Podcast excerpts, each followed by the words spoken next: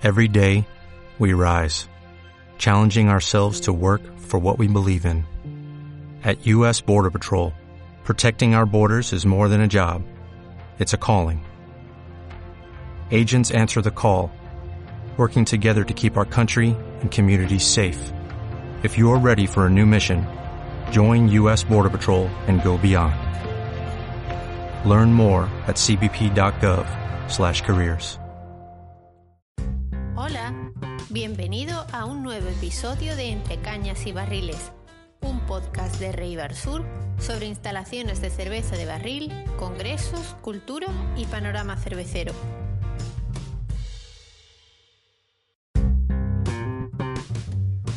Esto es todo, amigos. Hasta aquí ha llegado la primera temporada de Entre Cañas y Barriles, de la que si os somos sinceros, nos sentimos muy orgullosos. Hemos podido disfrutar de un elenco muy completo de invitados que nos ha permitido comprender y estudiar la cerveza desde muchas perspectivas.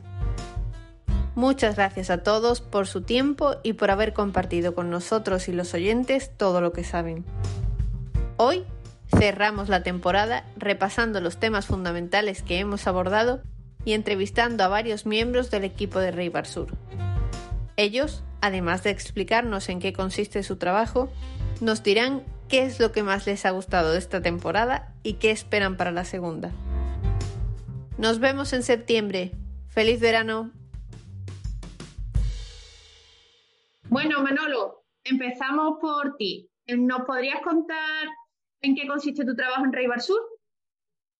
Hola, me llamo Manuel Lirio, eh, soy el responsable de producción eh, de Rey Sur mi trabajo es eh, hacer que se fabriquen todos los productos que, de los cuales tenemos que suministrar a nuestros clientes. Coordino las áreas de planificación, aprovisionamiento, calidad y fabricación en sí y montaje. Cuéntanos tú un poquito qué es lo que haces, cuál es tu día a día. normalmente empezamos el día a día revisando la, cómo ha ido el día de fabricación. Eh, el día anterior sacamos los rendimientos de las máquinas, sacamos eh, lo que se ha realizado en los ensamblajes. A partir de ahí revisamos la planificación que se está cumpliendo. Después dedicamos un, un ratito a lo que es volver a planificar los nuevos pedidos que entran, hacer el aprovisionamiento de materias primas. Y eh, a partir de ahí vamos pues, corrigiendo desviaciones que tenemos durante, durante el día, vamos planificando las nuevas órdenes que tienen que entrar, atendemos a los que son los posibles problemas que nos puedan salir por temas de calidad para solucionarlos. Y eh, después asistimos al resto de reuniones que tenemos para, para planificar pues, el siguiente o, o, el periodo que tiene que venir de, venir, ¿no? y cosas así. Y después, pues cerramos lo que es el, día, un día normal de producción, cerramos los partes de, fabricación, se reporta todo lo que se ha hecho y ya hasta el día siguiente que se vuelve a empezar el principio. Muchas gracias, Manolo. ¿Y tú, María, nos puedes contar un poco en qué consiste tu trabajo en Riversur? Eh, bueno, pues yo soy responsable de desarrollo industrial y mi departamento pues tiene básicamente dos, dos patas. La primera es la gestión de, de, todas las compras de materiales y de materias primas para, para garantizar el aprovisionamiento de, de, la fábrica. Y la segunda es el desarrollo de nuevos proyectos, donde ahí cogemos el, el relevo de, de, la dirección técnica y básicamente lo que hacemos es pues bajar un poco el papel la, lo que es la idea del producto y pues analizamos cosas como pues qué materias primas vamos a usar para, para fabricar este producto, por qué máquina es óptimo producirlo, cuánto, cuánto nos va a costar fabricarlo y todo, todo ese tipo de cosas. Y ahí, generamos todos los entregables que luego van a necesitar los otros departamentos para poder, para poder desarrollar el prototipo y para poder fabricar en serie. Gracias, María. Y ya que nombras al departamento técnico, está con nosotros también Curro, que es nuestro director técnico. Curro, ¿nos cuentas un poquito en qué consiste tu trabajo? Eh, mi trabajo principalmente en Sur consiste en, como dirección técnica, resolver problemas a nivel de fabricación, dando apoyo a, Manolo. Y, por otro lado, resolver problemas de los, de los clientes a nivel de diseño de nuevos productos o nuevos desarrollos, para solucionar los problemas que puedan tener ellos en instalaciones. También soy responsable de la parte de exportación de la, de la empresa y por en esta parte mi responsabilidad es la relación con todos los clientes a nivel internacional. Gracias, Curro. Y ya por último, está con nosotros Rubén, que también eh, tiene que ver con, con, la parte comercial, como nos decía Curro. Hola, Rubén. ¿Nos cuenta, ¿qué nos cuentas de tu trabajo? Soy responsable nacional a nivel comercial de todos los productos de comerciales que fabrica el Sur. Eh, mi misión principalmente es eh, captación de clientes a puerta fría, em, visitas personalizadas, eh, gestión de pedidos, gestión de ofertas, seguimiento postventa, en fin, toda una, una gama amplia relacionada con el, con el cliente final. Bueno, y ahora que os conocemos un poquito más, porque además en distintos episodios de, esta primera temporada del podcast, algunos de nuestros invitados han, hablado de vosotros en alguna ocasión, os han nombrado, ya que os conocemos un poquito mejor. Em, ¿Qué os parece el podcast? En este último capítulo, eh, que es el último capítulo de esta primera temporada, eh, ¿qué os ha parecido el estreno de, Entre Cañas y Barriles? Como amantes de la cerveza, y como consumidores de cerveza que sois, ¿qué, os ha parecido?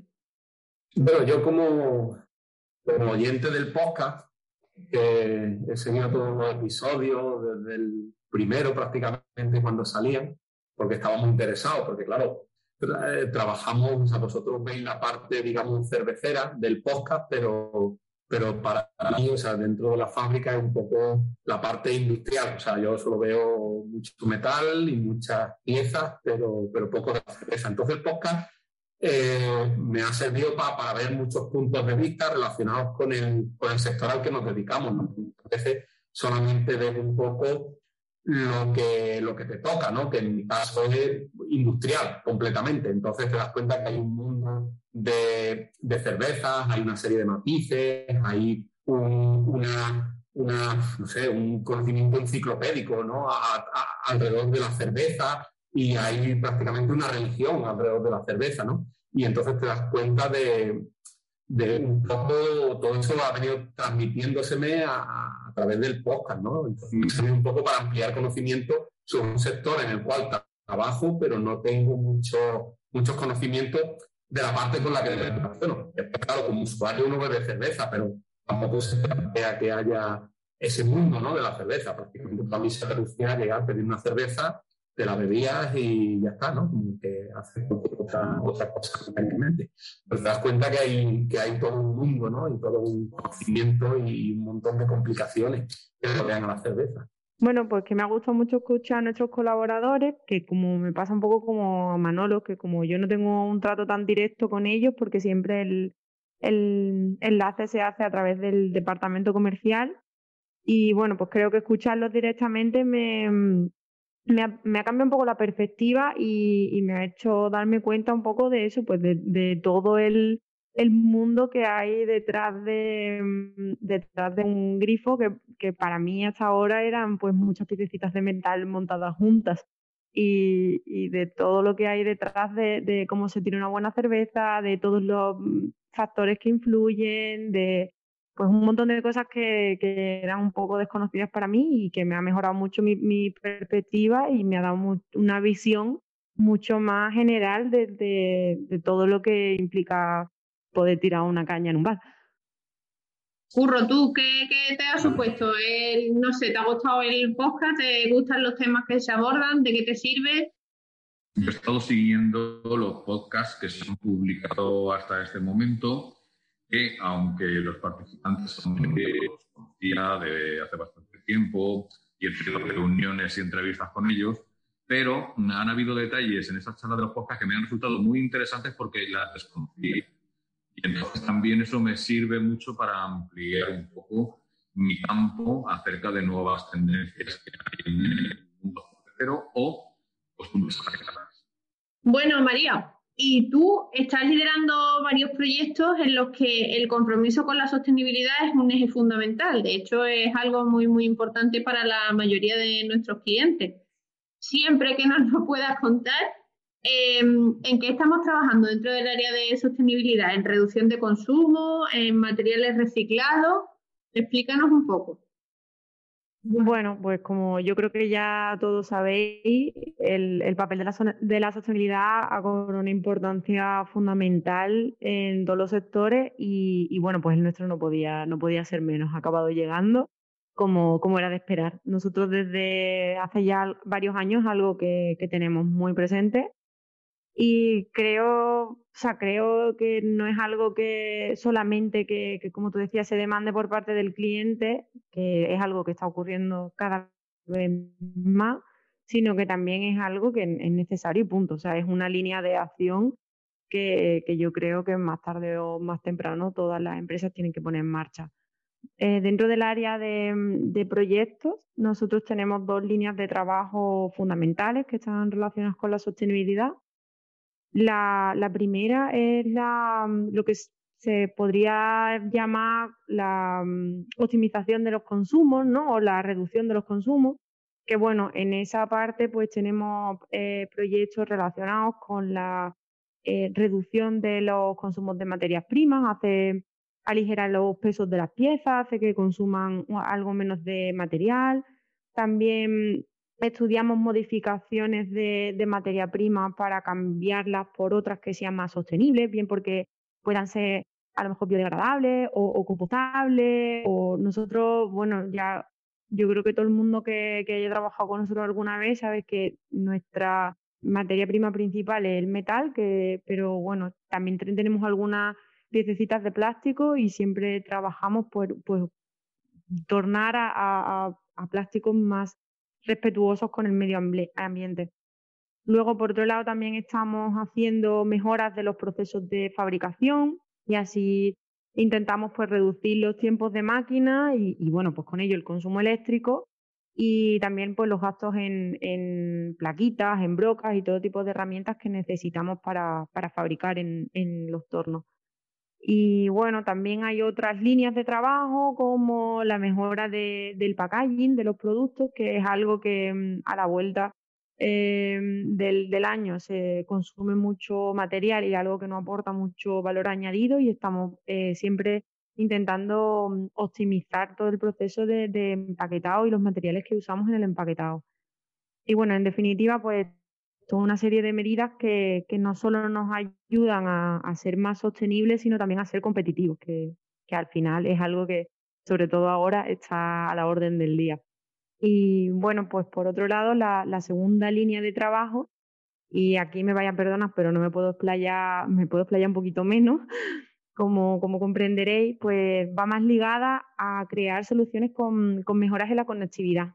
Con esto, básicamente, pues decir que, desarrollamos productos que sean un poco más tecnológicos, que tengan pues algún tipo de funcionalidad inteligente, mejor conectividad.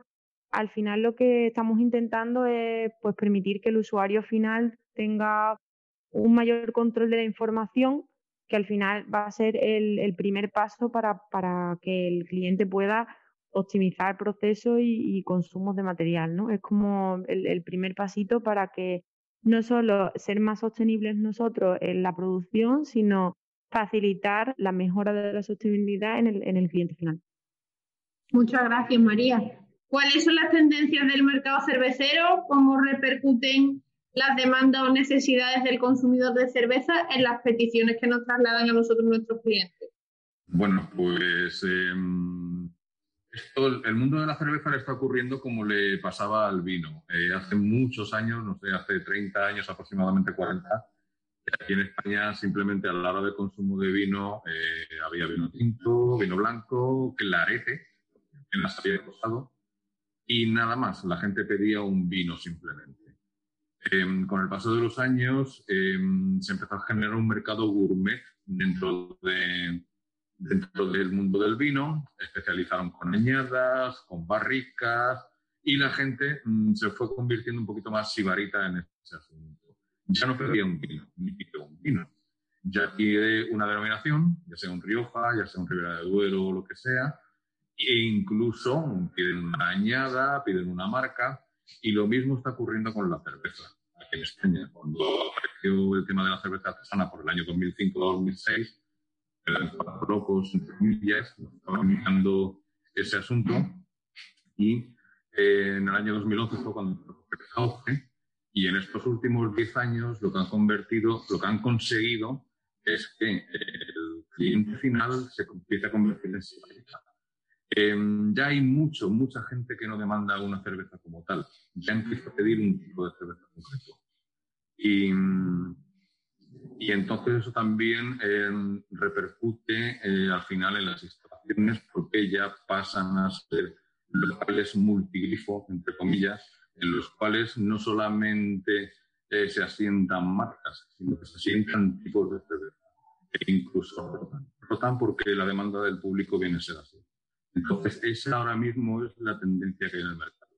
Una tendencia craft, es decir, especialidades dentro de las cervezas, y eh, una tendencia de tipos de cervezas artesanas que tienen una menor durabilidad en el tiempo, al no estar la mayoría de no estar eh, no tener conservantes, y eso hace que tengan menor durabilidad y necesite una mayor rotación en tipos. Pero que la demanda del mercado empieza a ser esa. Muy bien, Rubén. Eh, Manolo, con la crisis de materias primas que llevamos sufriendo en los últimos meses, eh, los problemas de logística, queremos saber, siempre y cuando nos lo puedas contar, cuál ha sido tu secreto para garantizar el abastecimiento a nuestros clientes. ¿Ha afectado también la crisis, esta crisis a, nuestro sector?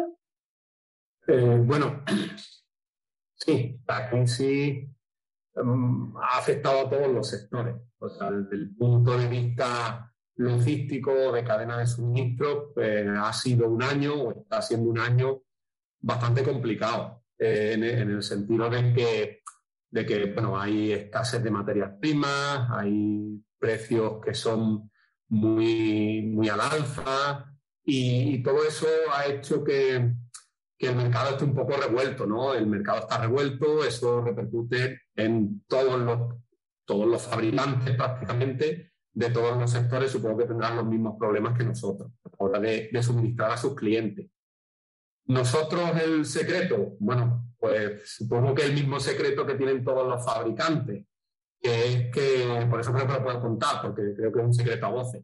el prácticamente el planificar, planificar, planificar, planificar. O sea, estamos constantemente encima de nuestro proceso productivo, estamos constantemente encima de nuestra cadena de suministro, eh, prácticamente estamos replanificando día a día todas las, operaciones que tenemos que realizar, todas las piezas que tenemos que entregar y, bueno, aunque a veces a veces nuestros clientes pues se retrasan los materiales porque, porque claro, no, no somos magos, no tenemos una varita mágica para decir que aparezcan los cabezales del cliente, sino que, tenemos que fabricarlos, pues aunque a veces fallemos, por lo menos el hecho de planificar y, actuar sobre la línea y la cadena de suministro te hace que cuando fallas por lo menos puedas decirle al cliente con mucha anticipación que, que su producto pues, pues se está retrasando, se va a retrasar o que tiene sospechas de que pueda llegarle tarde.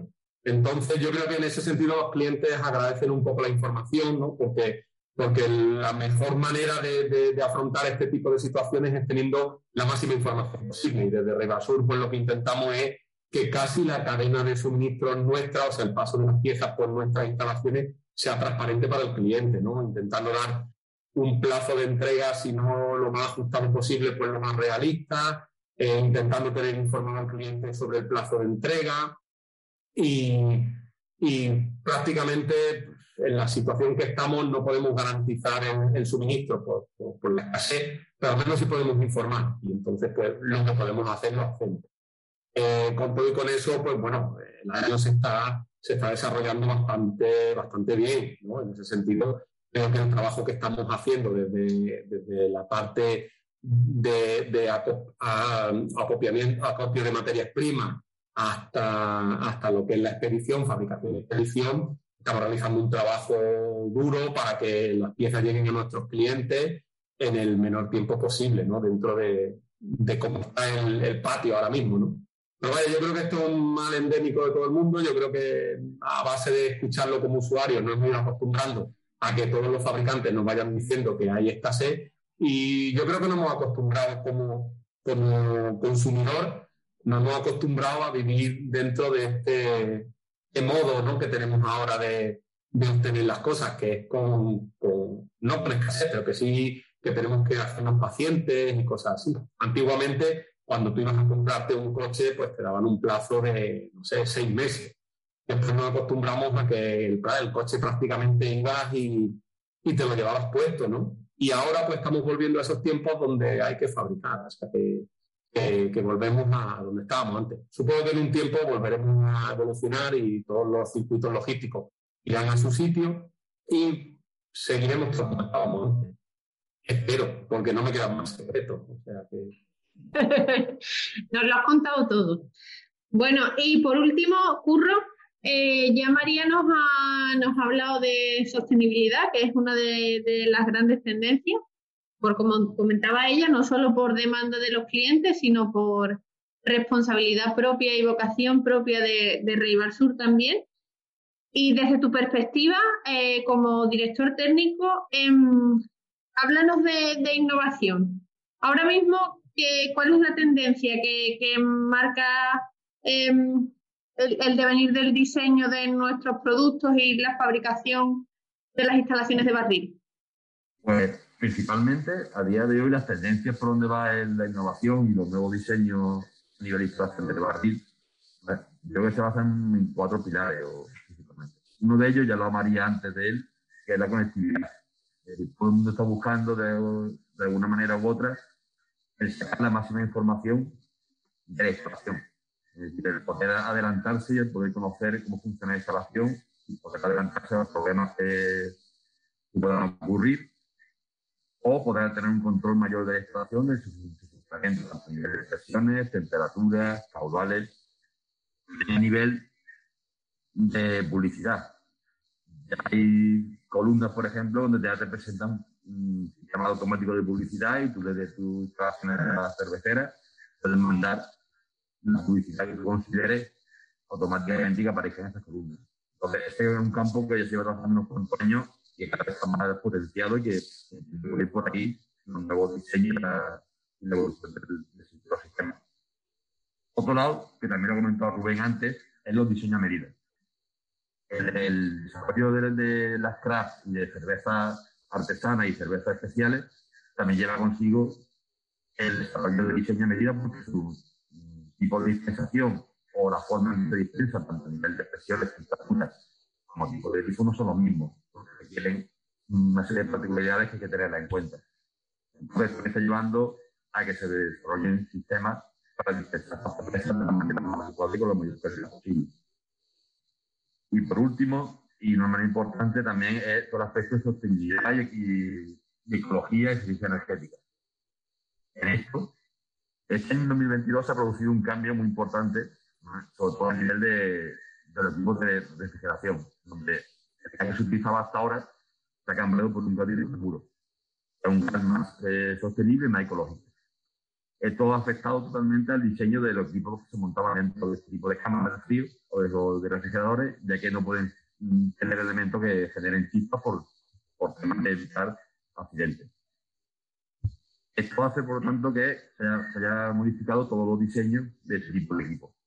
Por lo tanto, como podemos ver, la tendencia es utilizar sistemas cada vez más sostenibles o cada vez más eficientes y buscando siempre la mejor eh, del ambiente. Desde mi punto de vista, esto es una tendencia. Se ha empezado este año porque la, regulación lo ha obligado en temas de frío, pero entiendo que va a ir a afectar todos los equipos y todos los sistemas que puedan para este desde nuestro punto de vista, como también ha comentado María antes, mm, casi la mayoría de los materiales que usamos nosotros son materiales metálicos, latón inoxidable, que son 100% reciclables, pero aún así, siempre hay que buscar dar una vuelta para intentar que eh, ese material sea lo más eficiente posible y lo más sostenible posible. Perfecto, Curro, muchas gracias. Ahora por un momento, olvidaros de que trabajáis en Reibar Sur. Eh, em, y para contestar la pregunta, imaginaros que solo sois oyentes del, del podcast, no tenéis nada que ver con la industria cervecera. Em, ¿Qué contenido o qué perfiles os gustaría escuchar de cara a la próxima temporada? A, mí me gusta cuando hablan de, los tipos de cerveza.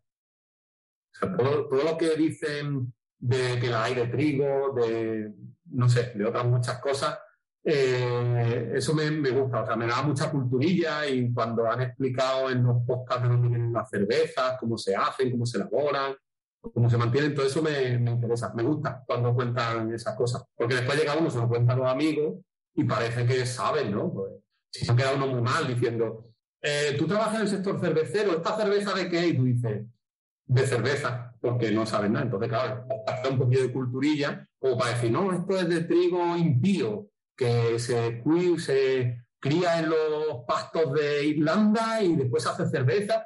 Y parece que aquello está, que tú tienes un conocimiento exhaustivo, ¿no?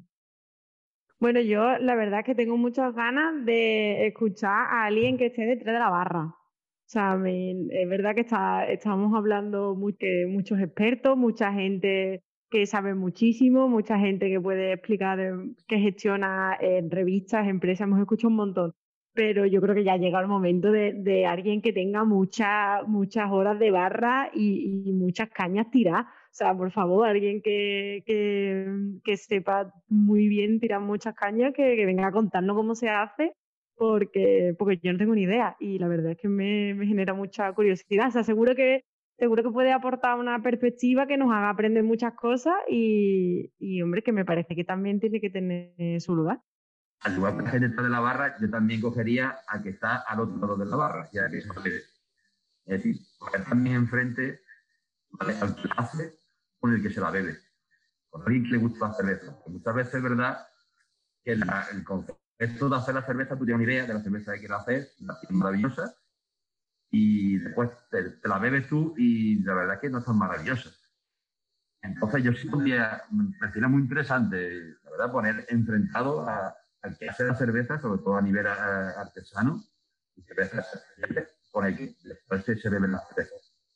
Ese, ese diferentes conceptos y entre uno y otro. Me pareció muy interesante.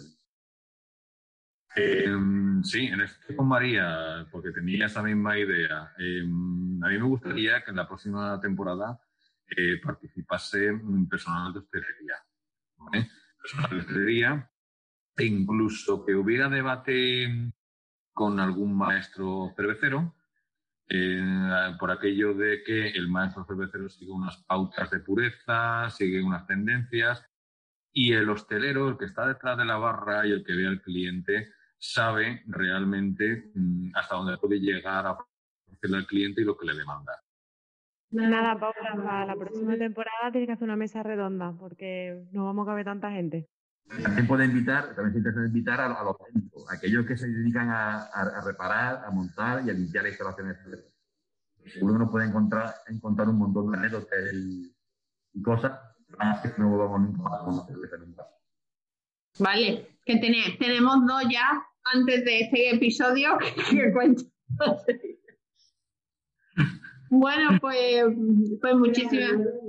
Ah, Manolo. También tienes que invitar a alguien que esté totalmente en la cerveza y que nos explique por qué la cerveza no es buena. O sea, alguien que diga, no, no, es que la cerveza es mala de tomar. Un anticerveza de eso que tiran, ¿eh? Alguien que dinamite el podcast, ¿no? No tenemos cerca, ¿eh? Es una la planta. Alguien que, que, dinamite por completo el podcast. No, no, es otra visión de, de la cerveza. O sea, si te fijas, en todos los programas que hay uno a favor siempre hay uno en contra. Entonces, a mí me gustaría tener la visión de alguien que dijera, no, no, la cerveza no es buena por esto y por esto.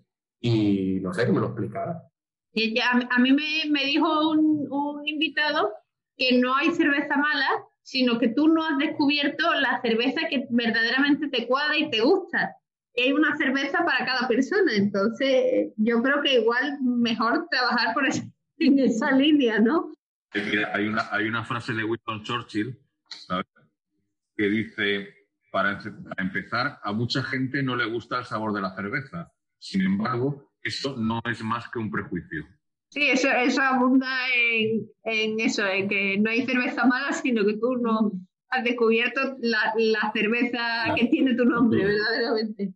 Bueno, y ya por último, eh, una vez que, ya estamos relajados, que ya hemos contestado a las preguntas más formales, eh, como el resto de invitados de esta temporada, eh, os vamos a someter al test, al formulario final secreto de todo cervecero.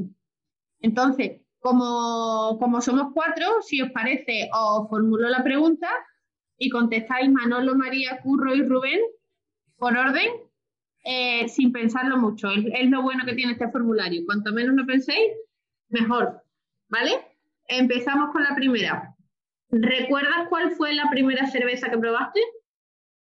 Sí, yo lo recuerdo porque era pequeño, era pequeño y entonces eh, vivía en un pueblo donde con las cervezas te ponían tap y con el resto de bebidas no. Entonces nosotros éramos prácticamente niños, o sea, tendríamos 12 años como mucho, y lo que nos gustaba era comer. Entonces juntábamos el dinero e intentábamos convencer al camarero de que nos sirviera tapa con la Coca-Cola y como nos decía que no, pues nos pedíamos la cerveza. Y así a poco a poco nos fuimos aficionando a beber cerveza y ya, teníamos el camino hecho. A mí la cerveza siempre me ha gustado el sabor, o sea, de, pequeño. A mí la primera no me gustó. Lo que pasa que luego lo seguí intentando y al final le cogí, le cogí el gustillo. Pero yo, yo la primera que, aquí en Sevilla, como no, la, la Cruz Campo fue la primera cerveza que probé. La verdad es que yo, no lo recuerdo, cuando fue la primera, hace ya muchos mucho años. Lo que sí que fue Alcázar seguro, porque yo soy de Jaén y era que se bebía cuando yo era pequeño. Pero sinceramente no, no me acuerdo. Yo sí que me acuerdo, teníamos 8 o 9 años y en plan aventura, entre 5, compramos un botellín. la, marca era el Neblí, que era una marca local de, Alicante del grupo del Águila. Y nada, nos bebimos natural, sin, sin siquiera estar frío. Nos bebimos el botellín, nos supo a rayos, ¿vale? Pero luego ya con el tiempo pues le cariño. ¿Y cuál es el tipo de cerveza que más os gusta?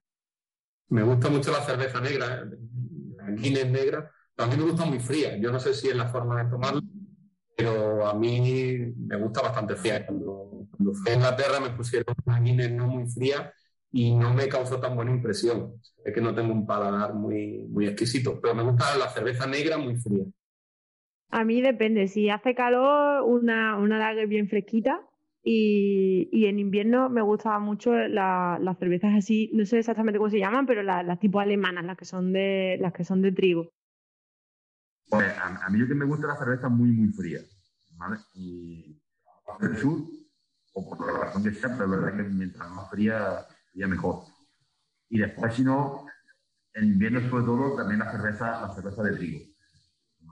La verdad es que me gusta más si vamos tranquilamente. Pero esa primera caña fría, fría, como 40 grados, eso es mejor. Eh, bueno, a mí me gusta principalmente, en fin, como curro, si estamos aquí a 40 grados, eh, una lager fría, sobre todo que no esté demasiado carbonatada. No me gusta la cerveza demasiado carbonatada.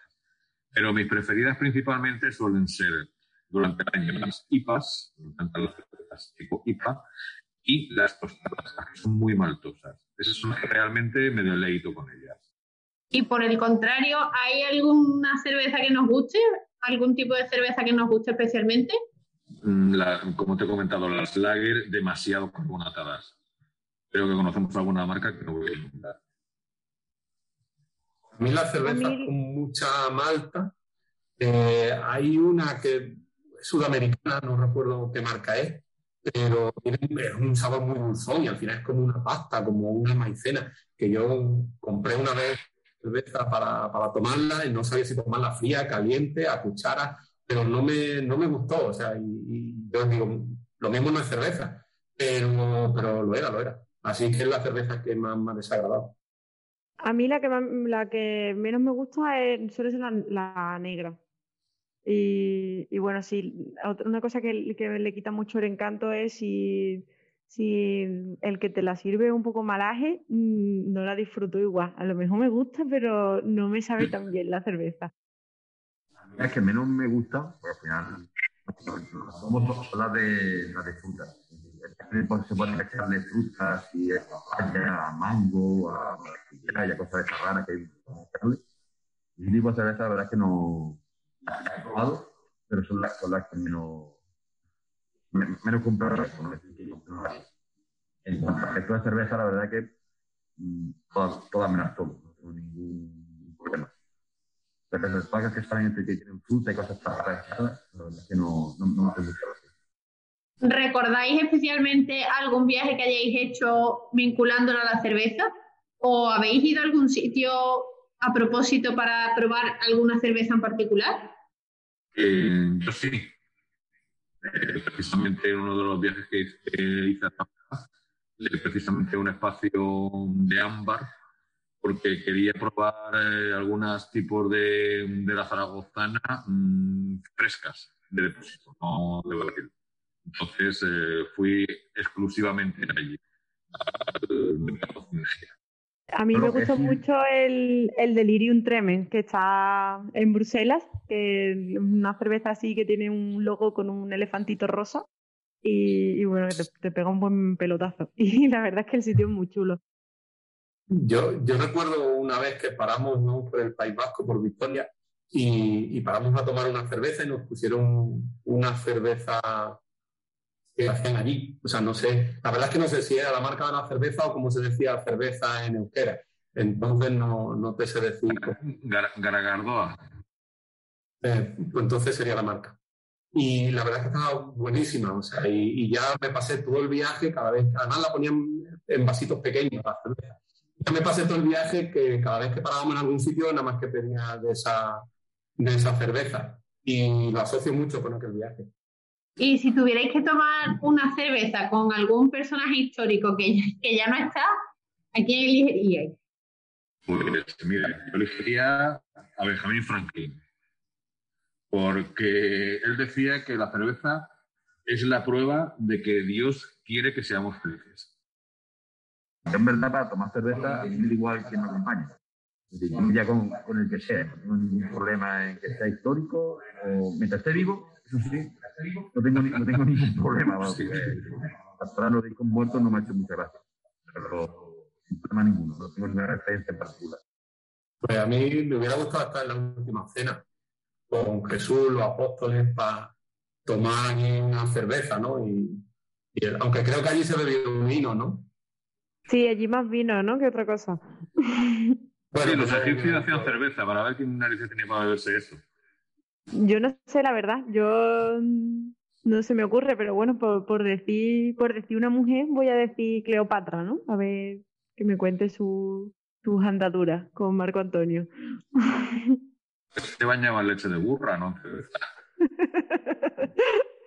Bueno, y ya por último, último, la verdad que os he hecho un formulario a medida, un formulario reducido con respecto al de, del resto de invitados porque tampoco os iba aquí a, poner en apuros importantes. Pero ya por último, em, ¿cómo queréis despediros? ¿Alguna reflexión que queráis dejar a los oyentes?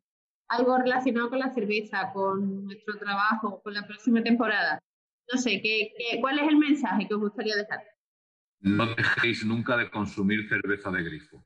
Bueno, yo sí que quiero decir que, mm, bueno, decirle a todos los oyentes que hay mucho trabajo detrás del, podcast, que Paula se le ocurra un montón y que, bueno, que espero que hayáis disfrutado mucho de la temporada porque verdaderamente hay mucho esfuerzo detrás de, cada episodio y, bueno, espero que, lo hayáis disfrutado. Bueno, simplemente que, cada vez que se beban la próxima cerveza, o sea, cuando se beban la próxima cerveza, pues que piensen un poco en todas las personas que hay eh, trabajando o dando lo mejor de sí mismos para que esa cerveza llegue desde el campo donde se planta la, cebada hasta terminar hecha un elixir ¿no? en, el vaso para que él se lo beba. Entonces, pues bueno, un poco que recuerde a toda la familia de gente que hay por ahí, pues preocupándose porque tenga el, placer de llevarse una cerveza a la boca. Lo primero es agradecer a todo lo que está oyendo, Bueno, a toda aquella persona que está oyendo este podcast, porque agradecerle que esté con nosotros. Y, segundo, sobre todo, un mensaje para los, para señores, la cerveza con tapa no Así que, por favor, que no quede solo en la zona de Jaén y Granada. El resto de Andalucía y de España debe poner tapa con la cerveza. Eso sabe mucho mejor. Bueno, pues muchísimas gracias a todos. Gracias por vuestro tiempo. Que sé que en esta altura de la temporada es bastante complicado. estamos en, en, pico altísimo de trabajo ahora mismo, así que os agradezco muchísimo vuestro tiempo. Y nada, como ya os veo unos expertos podcasters, os emplazo a la segunda temporada a que me contéis alguna cosa más. Muchas gracias a todos. Bueno, gracias a ti. Gracias a ti. Hasta luego. Oye, el, sobre, el sobre de jamón llegará la semana que viene. Es una paletilla. Es una paletilla entre, entre todos, porque para jamón, un jamón para cada uno no tengo. Oye, más está la cosa, ¿no? Sí, está regular. Así que el sobre cortadito ya os llegará la semana que viene. Gracias. Bueno, hasta luego. Adiós. Si te ha gustado la entrevista de hoy, compártenos. Y si todavía no lo has hecho, suscríbete a Entre Cañas y Barriles. Todos los episodios y contenidos adicionales en nuestros canales de Apple Podcasts, Spotify, iVoox y YouTube. What if you could have a career where the opportunities are as vast as our nation, where it's not about mission statements, but a shared mission? At U.S. Customs and Border Protection, we go beyond to protect more than borders, from ship to shore, air to ground, cities to local communities. CBP agents and officers are keeping people safe. Join U.S. Customs and Border Protection and go beyond for something far greater than yourself. Learn more at cbp.gov/careers.